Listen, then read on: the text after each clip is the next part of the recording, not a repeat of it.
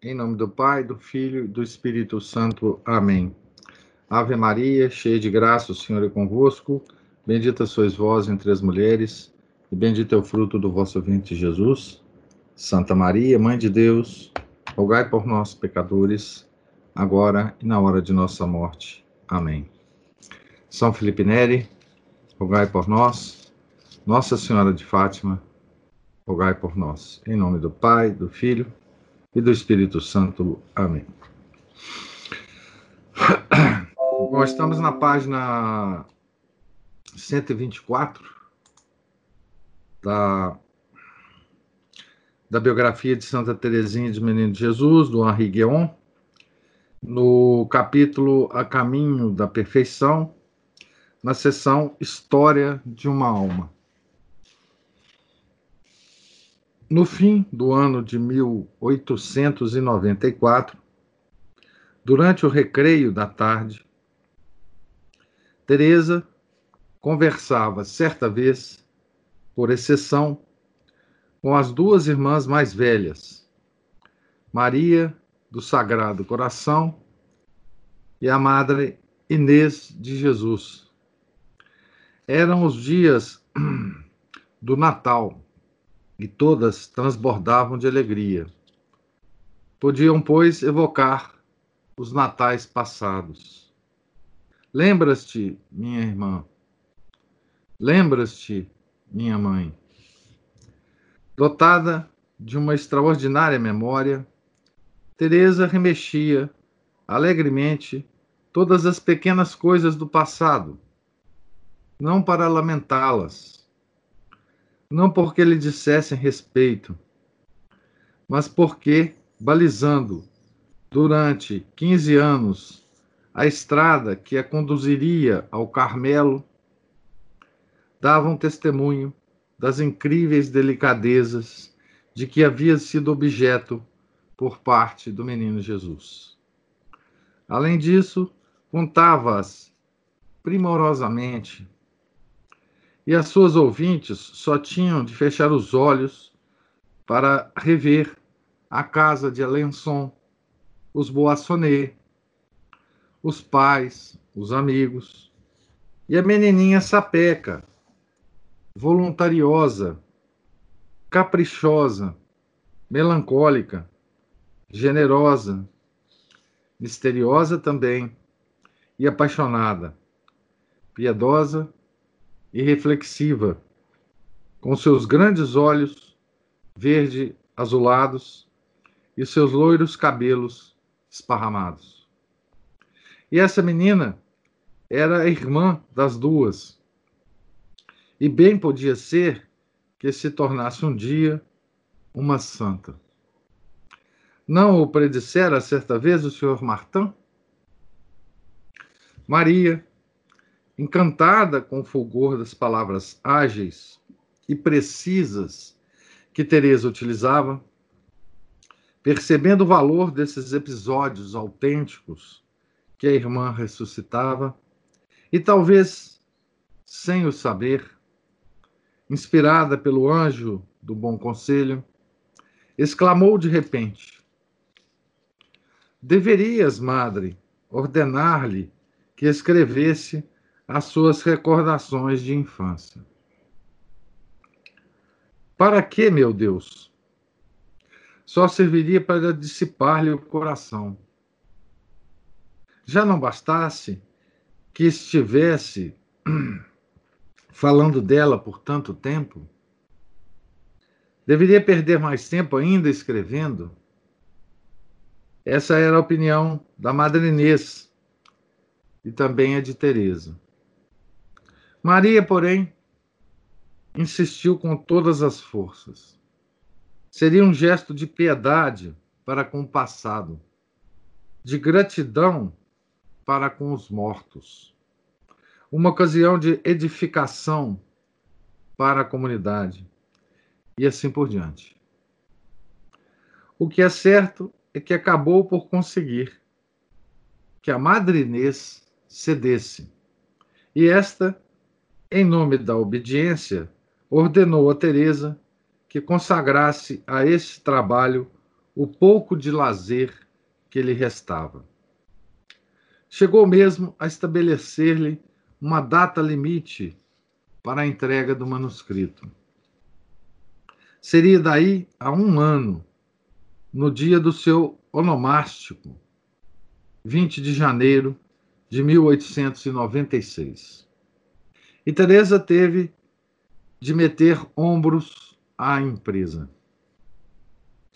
Antes de mais, ajoelhou-se diante de Nossa Senhora para pedir-lhe que lhe guiasse a mão. Abre aspas, a fim de não traçar uma linha sequer que não fosse do seu agrado. Fecha aspas. Pegou a seguir um caderno escolar e, pondo-o sobre a prancheta que lhe servia para escrever sobre os joelhos, começou a redigir com caligrafia uniforme e precisa a ingênua autobiografia que haveria de revelar a sua santidade ao universo.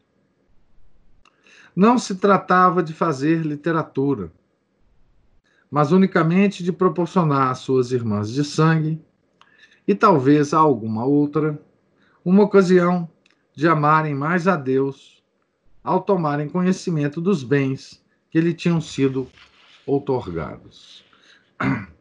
Ao dirigir-se às suas irmãs mais velhas, Teresa recairá na linguagem que a menininha de antigamente usava com elas.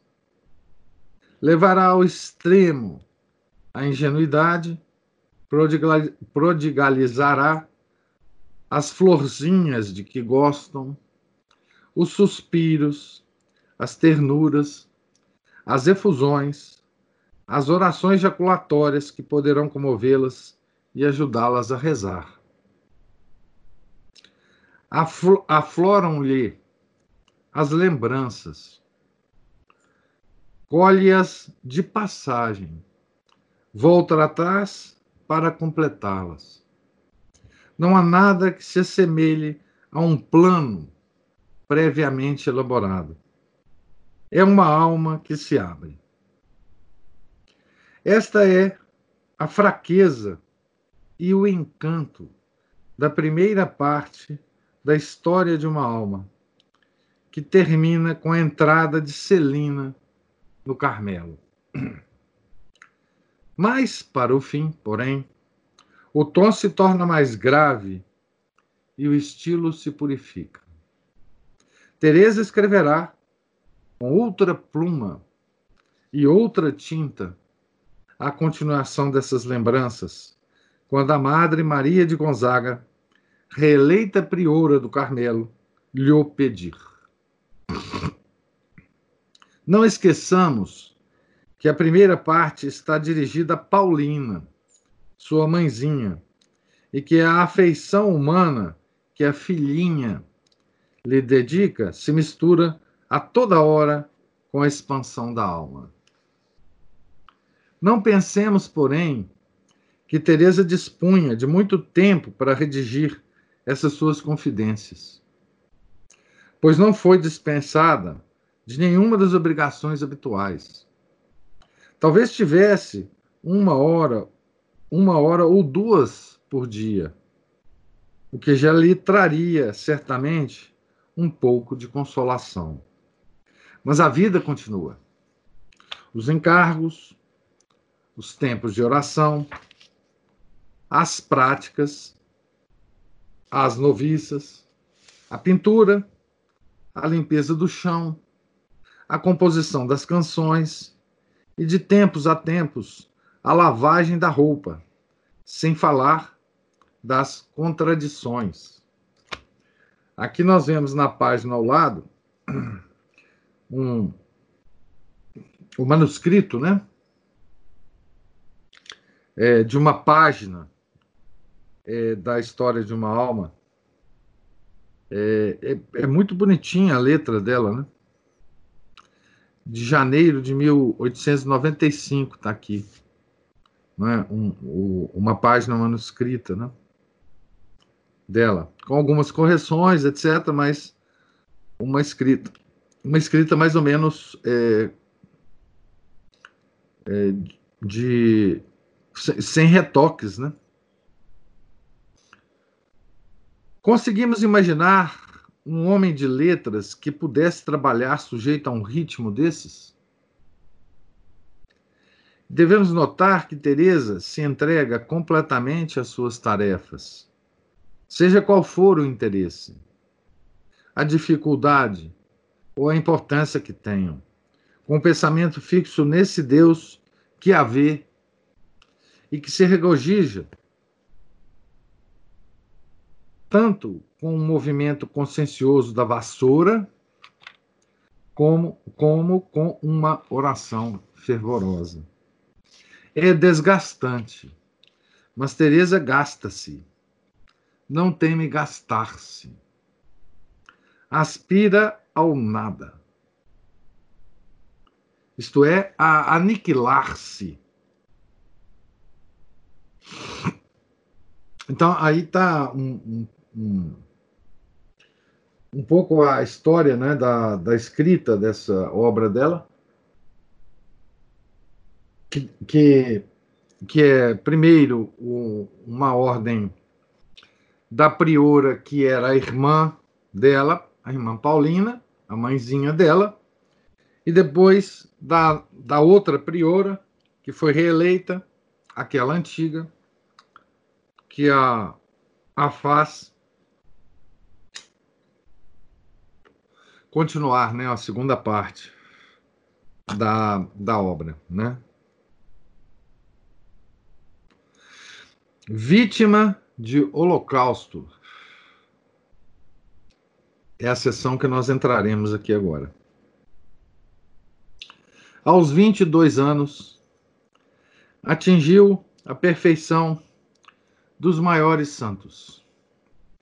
Mas quase ninguém suspeita disso porque não a veem praticar a virtude. Ou melhor, porque dá a impressão de se deixar levar, de não ter mérito algum, de se deixar arrastar pela sua própria natureza. Essa aqui é uma característica da virtude, né? As virtudes principais da nossa religião para quem as pratica é, com as pratica de forma correta, elas são invisíveis, não é? Por isso, por isso hoje em dia, né? É, como as pessoas perderam essa noção, é, quando quando a pessoa parece muito humilde, Parece muito piedosa. Parece muito religiosa. Parece muito fervorosa. Parece muito virtuosa. É, eu, pessoalmente, tenho um, uma reação de cautela, digamos assim, né? Algumas pessoas é claramente fingimento, né? A gente percebe isso, né? É, no modo de falar, né? Efeminado normalmente, é, para demonstrar humildade, no modo meio afetado para demonstrar é, piedade, mas tem pessoas que nos enganam realmente, né? Mas quando, quando a gente começa a perceber que está muito aparente a prática da virtude, não é? eu, eu pessoalmente começo a, a duvidar, né? porque essas virtudes elas normalmente passam despercebidas ao mundo, nos verdadeiros é, homens santos, homens e mulheres santas, né? Então, é,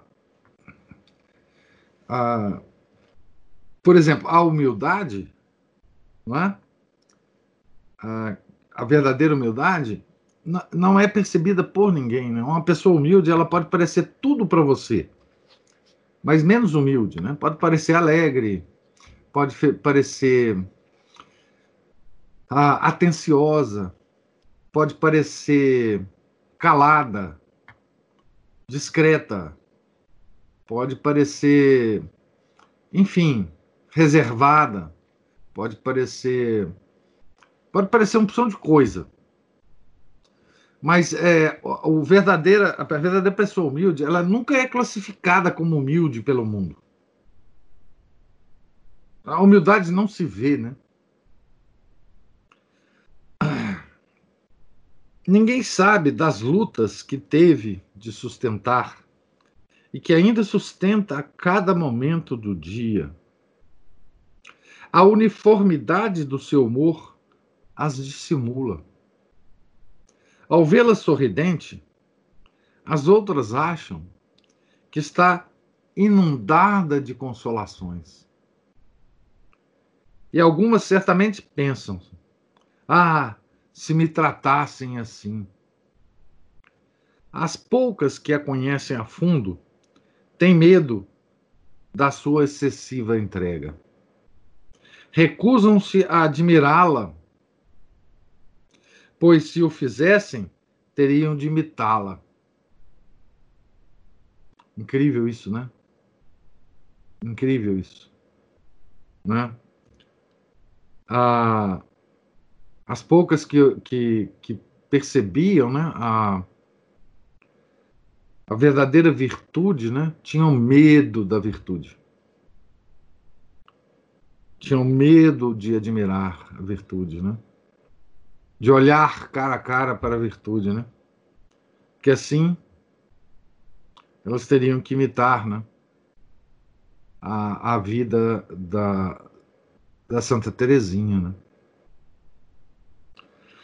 O melhor, então, era considerá-la com certa displicência, como uma freirinha meticulosa, e simpática, que se dá bem com as suas noviças. Conta histórias encantadoras. Histórias não existe em português, né? Essa palavra, mas enfim, vamos. É, histórias é, encantadoras. Pinta belas imagens e escreve versos agradáveis. A sua santidade não está em pauta. Tá vendo? Ela é invisível. Essa, a santidade é invisível. Né? Teresa obteve assim o resultado que esperava. As suas irmãs de religião a ignoram. E Deus a ignora também embora seja o único confidente. Ou, pelo menos, finge ignorá-la. Então Deus finge ignorar Santa Teresinha. E é justamente isso que dá a Teresa tanta audácia para assaltá-lo. Quanto mais ele se esconde, mais ela o quer. Quanto mais ele a menospreza, mais ela se oferece. Não devemos, por outro lado, exagerar a solidão em que o Senhor a deixa. Prova disso é uma confidência feita à Madre Inês. Madre Inês é a, é a Paulina, né? Que parece relacionar-se com o tempo em que ainda era noviça. Abre aspas. Sim. Muitas vezes no jardim, afirma Teresa, no tempo de silêncio da noite, durante o verão, sentia em mim um recolhimento tão grande, tinha o coração tão unido a Deus, formava com tanto ardor e, contudo, sem nenhum esforço, tamanha aspirações de amor, que me parece que essas graças eram o que a nossa madre Santa Teresa chamava de voos do espírito. Havia como que um véu entre mim e as coisas da terra. Estava completamente escondida sob o véu da Santíssima Virgem. Já não estava na terra e fazia tudo o que tinha de fazer, como se me tivessem emprestado um corpo. Fecha aspas. Eram certamente graças excepcionais de que Teresa se nutria por muitos dias numa profunda quietude antes de despertar. Isso aqui é uma confidência, né? que ela fez. A 9 de junho de 1895, festa da Santíssima Trindade, Teresa completa, comple, desculpe, complementa durante a missa, num grande ímpeto, a oferenda que costumava fazer todos os dias a Deus. É o seu ato de oferenda como vítima do, de, de holocausto ao amor misericordioso de Deus. A justiça de Deus precisa de vítimas, mas quem ousa confiar-se ao seu amor? Por toda parte ele é desconhecido e rejeitado. São palavras de Santa Teresa. Santa Teresinha. Os corações voltam-se para as criaturas, pedindo-lhes a felicidade em troca da miséria, miserável afeição de uns momentos. Abre aspas. Ó oh, meu Deus, o vosso amor desprezado terá de permanecer encerrado no vosso coração? Fecha aspas. Não ficaria Deus feliz se não tivesse de reprimir as chamas da sua ternura infinita? Se pudesse consumir as almas pelo amor? Se a sua justiça gosta de manifestar-se, uma justiça que somente diz respeito à terra, quanto mais não o fará o seu amor de misericórdia, uma vez que se eleva até os céus. Teresa diz-lhe, portanto, no seu coração, Jesus, que seja eu essa vítima feliz. Mas uma religiosa não tem nenhum direito, nem mesmo o de oferecer-se a Deus por vontade própria, sem a permissão da madre priora. Terá a madre Inês julgado sem importância e como que supérfluo uma infantilidade mística? Este ato de doação? Seja como for, aqueceu sorrindo. E então, para comprometer-se mais fortemente, a vítima do Holocausto passou a escrito o seu julgamento, o seu juramento. Conseguiu que um sacerdote versado em teologia lhe revisse os termos, tal como se submete um testamento a um tabelião, a fim de não introduzir nele alguma cláusula que seja nula, e depois guardou no exemplar dos santos evangelhos que noite e dia trazia consigo. A glória de Deus e da Igreja a salvação e a libertação das almas, o cumprimento da vontade de Deus, esses são os seus desejos. E também o de ser santa. Mas sente a sua importância e pede a Deus, abre aspas, que seja Ele próprio a sua santidade. Fecha aspas. Oferece-lhe os méritos de Jesus, dos santos e da Santíssima Virgem. Suplica-lhe que elimine nela a liberdade de lhe desagradar. Espera alcançar o céu, mas não quer simplesmente amontoar méritos para obtê-lo. Só o amor de Deus, só o agrado de Deus, só a consolação de Deus. Essa é a sua única exigência. E Teresa será então a mártir do amor divino. Acrescenta também estas frases sublimes.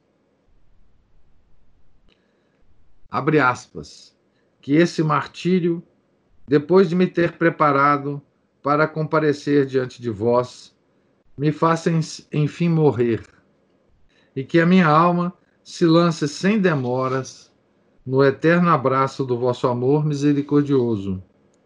Quero, meu bem-amado, renovar essa oferenda em cada latejo do meu coração, um número infinito de vezes, até que, desvanecidas as sombras, possa voltar a proclamar o meu amor por vós num, eter num eterno encontro face a face.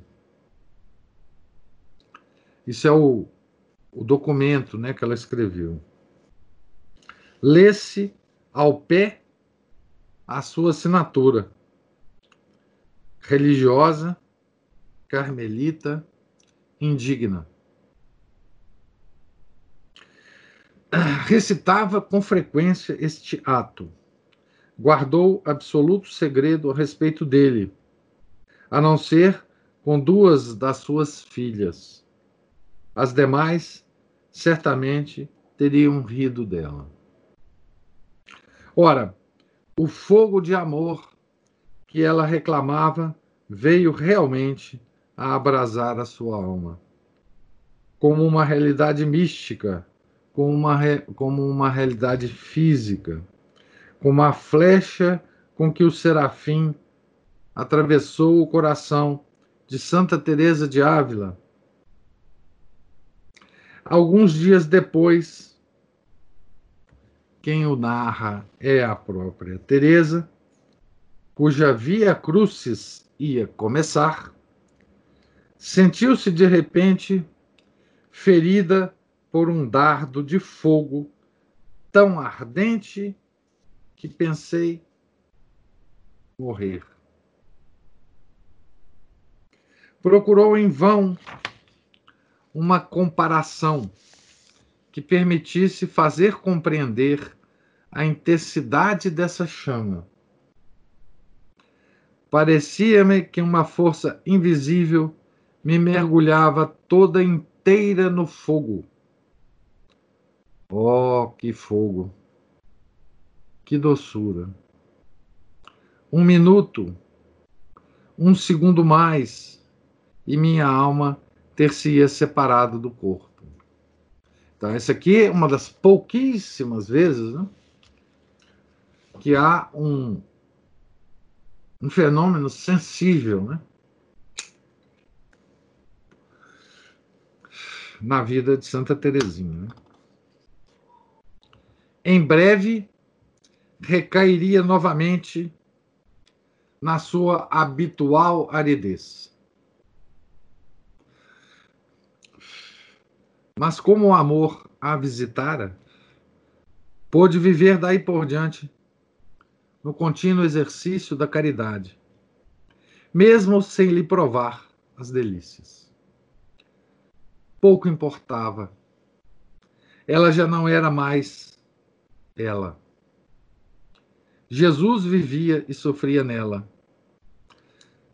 Acabava de destruí-la a fim de ocupar sozinho o seu lugar. Então, esse é um fenômeno místico, né? extraordinário, que aconteceu excepcionalmente na vida de Santa Teresinha, no meio da aridez que voltou a, a seu estado normal, né? Dela, sempre.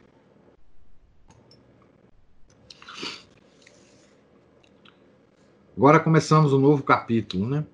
O início das dores. Então ela tem aqui 22 anos, talvez, né?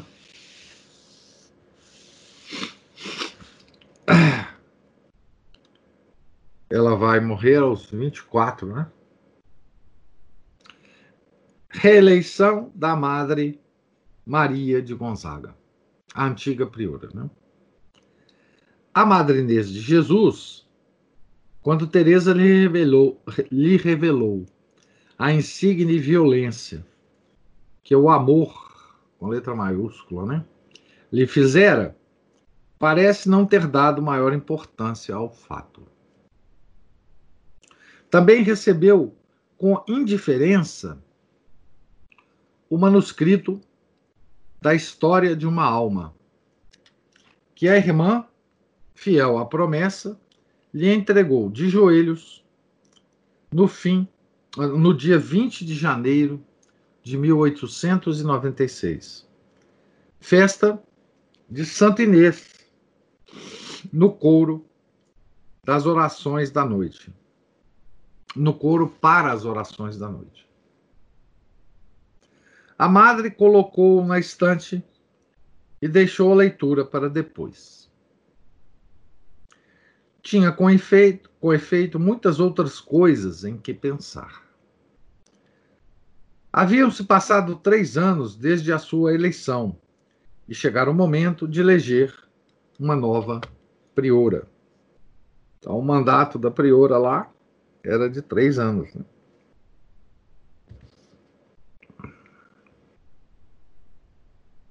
Tinha de reunir forças para pedir a Deus que fizesse escolher a mais digna, ou seja, a mais prudente e mais santa. Conciliábulos frequentes começaram a alternar-se com as orações, e entre as religiosas menos espirituais despertou o gosto pela intriga. Intriga num convento de carmelitas, né? Certo? É sempre, né? O humano interferindo com a santidade, né? havia dois partidos. O favorável à reeleição da Madre Inês. Não havia propriamente, como já dissemos, um partido Martã. E o partido anti-Martã. Este, por sua vez, não era um mito que desejava o retorno da Madre Maria de Gonzaga em razão da sua idade, da sua experiência, dos seus serviços e da sua natural majestade. É provável que a antiga priora, sem confessá-lo claramente diante de Deus, suportasse, com certa impaciência, o papel secundário que desempenhava havia três anos. Mais de uma vez fizera saber a Madre Inês de Jesus e a Teresa que não, uh, que não se podia passá-la por alto e que ela ainda estava ali e bem ali. Houve sete turnos de escrutínio, de uma parte e de outra. Os ânimos iam se acirrando mas por fim foi escolhida a Madre Maria de Gonzaga. Teresa contribuiu para essa vitória com seu voto e as suas orações. Sempre abraçava o partido que lhe parecia ser-lhe menos favorável, pelo menos do ponto de vista humano. De resto, por acaso conviria a providência que a sua mãezinha tivesse todo o poder para suavizar-lhes suavizar-lhe os últimos dias e depois se ocupasse da sua causa de beatificação e canonização? É uma pergunta, né? Porque, enfim, ela não seria mais a priora, né? É claro que não. A providência pensa em tudo e desarmou assim aqueles que teriam acusado as irmãs Martin de orquestrarem, sob a direção de Paulina, a glorificação de Teresa. Aqui na página ao lado a gente vê as, as, as três irmãs, né? Martin com a Madre Maria de Gonzaga em 1894. Teresa aparece sentada em primeiro plano, é a mais novinha aqui, né? À direita, com Maria ao seu lado. De pé estão Celina, à esquerda, e Paulina, à direita. Então a gente vê aqui as, as três irmãs que estavam nesse nesse mosteiro, né? A Madre Maria de Gonzaga imediatamente deu provas do seu impenitente imperialismo. Ao reassumir o priorado, decidiu conservar o título e os poderes, se não o exercício direto, da sua anterior função de mestra de noviças. Não chegou a destituir Teresa, a quem apreciava, mas procurou sujeitá-la estritamente, se se pode dizê-lo assim, à sua autoridade. Como a madre Inês de Jesus já não podia intervir, Teresa teve de haver-se novamente com a onipotente vontade da velha priora.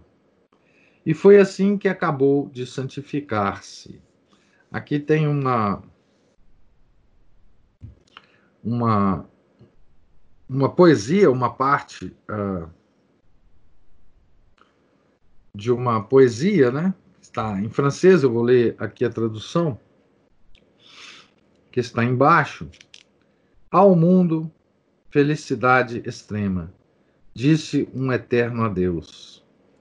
Elevado muito acima de si, o meu coração tem seu único apoio em Deus. E agora eu o proclamo. O que mais me agrada aqui junto dele. É ver o meu coração e a minha alma apoiados, sem apoio algum. Teresa de Lisieux, glosa sobre o divino, segundo São João da Cruz.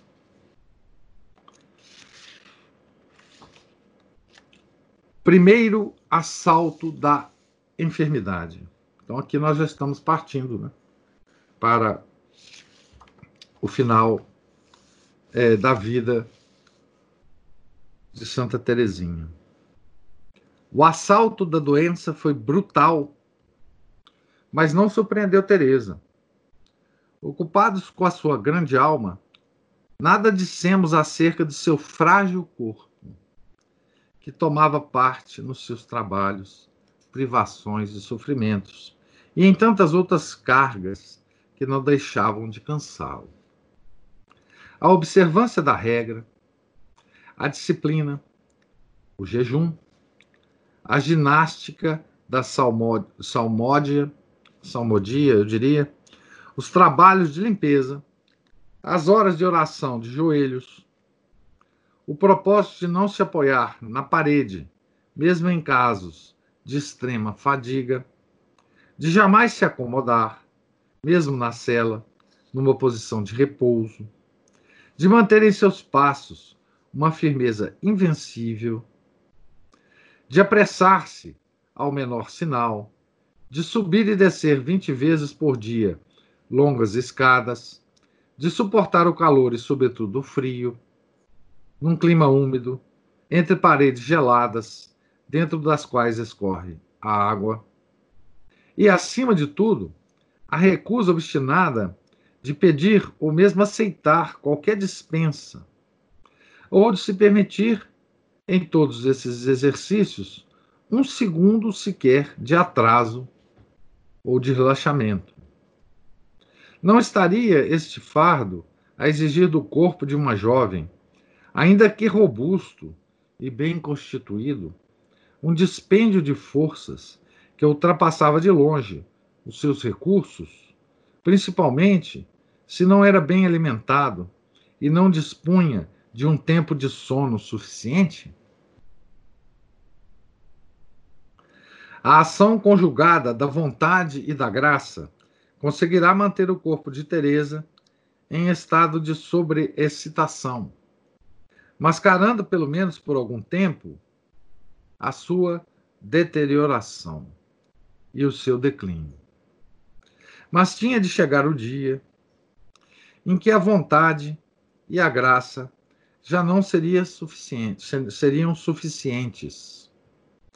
A estafa diária acabaria por vencer as resistências de Teresa. E quando ela tomar consciência disso, não se resolverá a confessá-lo. Vai-se, pois, tornando pálida e fraca. Quando sobe uma escada, pensando que ninguém a vê, agarra-se à parede ou ao corrimão. Cai no sono durante a oração. Esfalfa-se com facilidade e começa a suar. A menor corrente de ar deixa-a gelada. Nos sete anos que passou no claustro, à exceção de alguns meses de verão, jamais deixou de sentir frio, frio até a morte. No coro, no jardim, no noviciado, no refeitório, no capítulo, na cela. Só se acende a lareira no auge do inverno, na sala comum, onde tem lugar o recreio. Mas mesmo então, Teresa aproveita-se disso o menos possível. Não quer fazer nenhuma concessão à sua sensibilidade excessiva. Pois se Deus lhe a deu, foi porque desejava servir-se dela. Sete anos de frio, sete anos de privações, sete anos de hipertensão nervosa e de cansaço. E quantas indisposições passageiras, sempre tratadas com menosprezo. Este é o balanço da vida de seu corpo. Quanto à alma, já conhecemos as penas e os trabalhos por que teve de passar. Além disso, escondeu tão cuidadosamente o seu estado que ninguém se lembrou de impor-lhe uma hora de descanso em nome da obediência. Voltou, pois, a penar sob o governo exigente e caprichoso da Madre Maria de Gonzaga, que tornara a encarregá-la da sacristia. Na noite de 3 de abril, após os belos e extenuantes ofícios da Quinta-feira Santa, sentindo-se forte, mais forte do que nunca, ouviu como que um longínquo murmúrio anunciando-lhe a chegada do esposo. Isso é expressão da própria Santa Teresinha um longínquo murmúrio anunciando-lhe a chegada do esposo. Esta é a figura de linguagem que emprega para relatar um fato que, na verdade, foi brutal. Vendo-a muito cansada, a madre não lhe permitira permanecer velando o monumento durante toda a noite.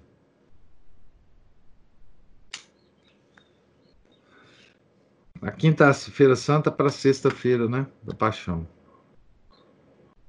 E Teresa foi deitar-se à meia-noite.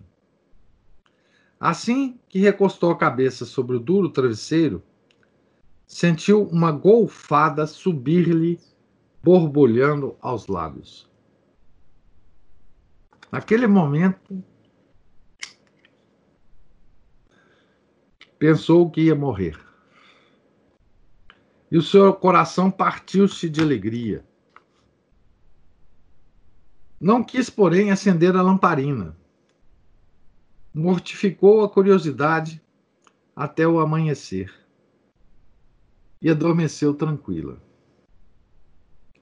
Às cinco da manhã, quando despertou, pressentindo uma grandíssima felicidade, aproximou-se da janela e verificou que o lenço que levava aos lábios na noite anterior estava completamente vermelho.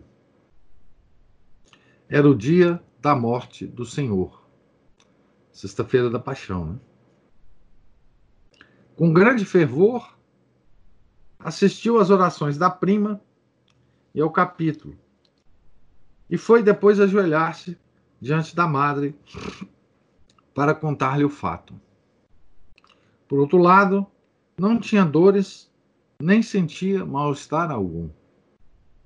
A reverenda madre, ainda que um pouco alarmada, autorizou-a, no entanto, graças à insistência de Teresa, a viver normalmente as penitências da quaresma, nos dois dias que faltavam.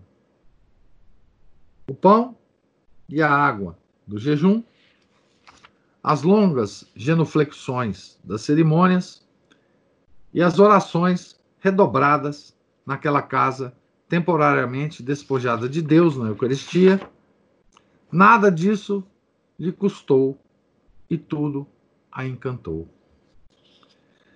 Chegou mesmo a limpar as janelas, recusando a ajuda de uma das suas noviças, que, assustada com a sua palidez, lhe ofereceu seu auxílio. Na noite seguinte, teve uma nova hemoptise. Era o sábado santo. Jesus ressuscitava e o céu ia abrir. Então aqui nós terminamos a leitura com essa os primeiros sinais né, da doença que levará a nossa santa para o céu. Né? Agora, é, já se aproximando é, na su, da sua morte. Né? É, e aqui nós vamos, de, ah, no, nas próximas leituras, acompanhar né, é, essa última é, mortificação né, de, de Santa Teresa que se ofereceu né, em holocausto a Deus por escrito, né? certo? Por escrito. Então nós estamos na página 136, agora para iniciar a sessão O Céu Não Tem Pressa. No próximo encontro nós continuaremos aqui. Né? Eu pergunto a, a você se, se, se há alguma, alguma pergunta, alguma observação. É, a Aline fala que via mais difícil. É, aqui, ah, bom, e, e, isso tudo vai acontecer com, com a nossa Santinha, é, como a gente já viu ao longo da vida dela toda, né? Sem nenhum tipo de consolação, né? É, que é, ocorreu raríssimas vezes na vida é, de Santa Teresinha, né? Então, é, ela vai passar por um período é, terrível né, de aridez né, durante a, a doença, né, com sofrimentos corporais intensos e sem nenhuma consolação. Né? É, isso é, é, a, é ser vítima, né? É, como ela queria ser, né? como ela pediu a Deus para ser. Né? A vítima para a salvação das almas, né? sofrimento para a salvação dos pecadores, né? para a conversão dos pecadores. Enfim, Por isso é tão importante esses santos, né, que rezam que rezam por nós, né, para nós nos convertermos, né? E por isso que o mundo tá tá tão maluco, né? Porque hoje hoje ninguém mais reza, ou pouca gente reza, né?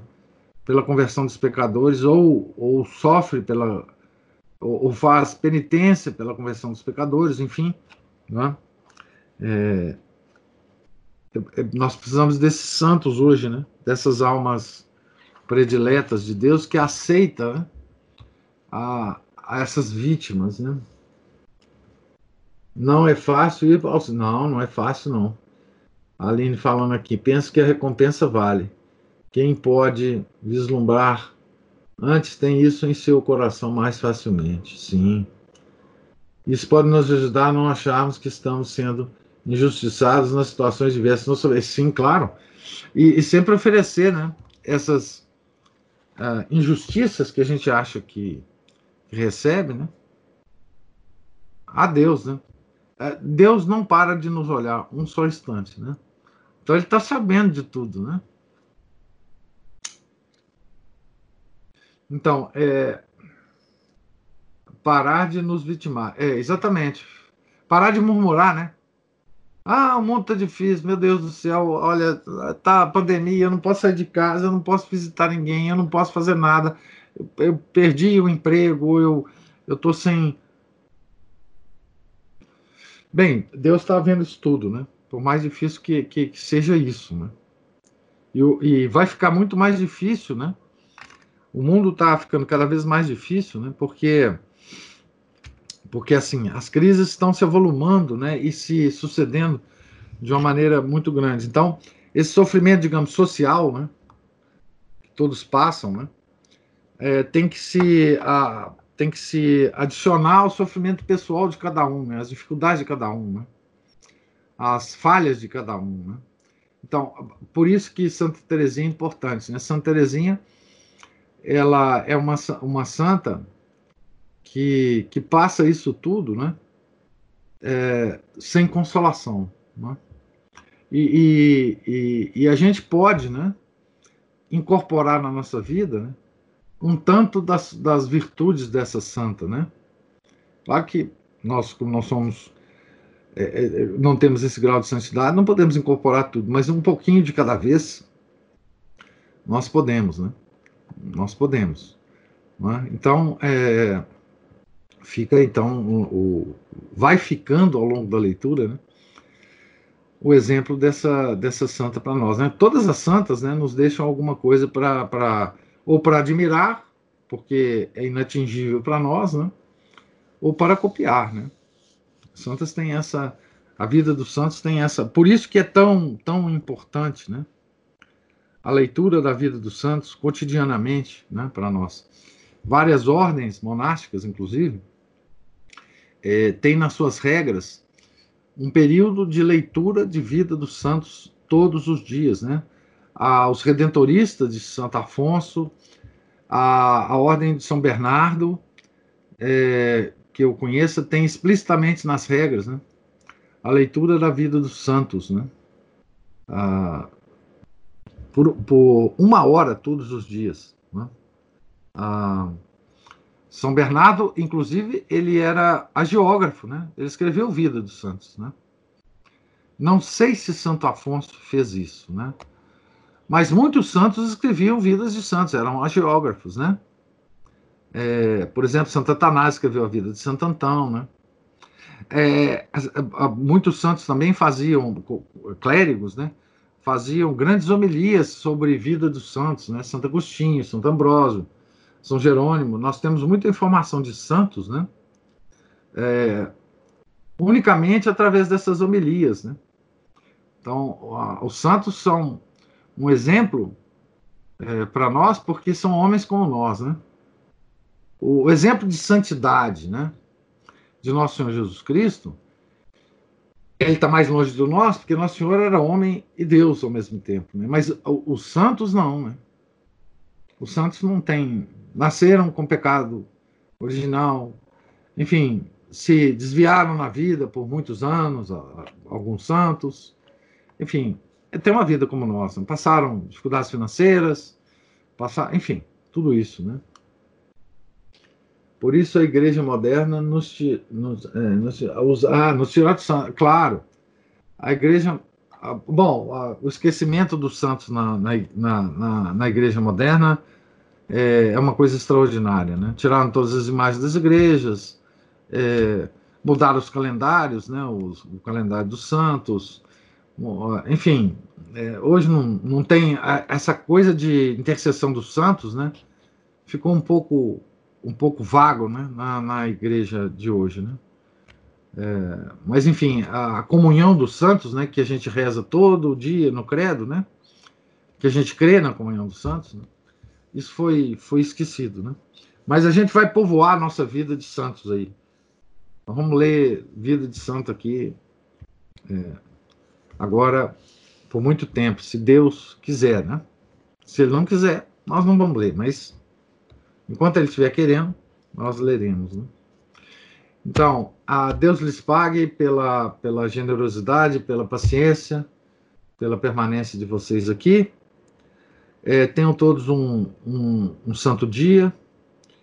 E uh, hoje é sexta, né? Segunda, nós nos encontraremos aqui, se Deus quiser. Em nome do Pai, do Filho e do Espírito Santo. Amém. Ave Maria, cheia de graça, o Senhor é convosco. Bendita sois vós entre as mulheres, e bendito é o fruto do vosso ventre, Jesus. Santa Maria, Mãe de Deus, rogai por nós, pecadores, agora e na hora de nossa morte. Amém. Santa Teresinha do Menino Jesus, Sagrada Face, rogai por nós. Santo Inácio de Loyola, rogai por nós. São Felipe Neri, rogai por nós. Nossa Senhora de Fátima, rogai por nós. Em nome do Pai, do Filho e do Espírito Santo. Amém.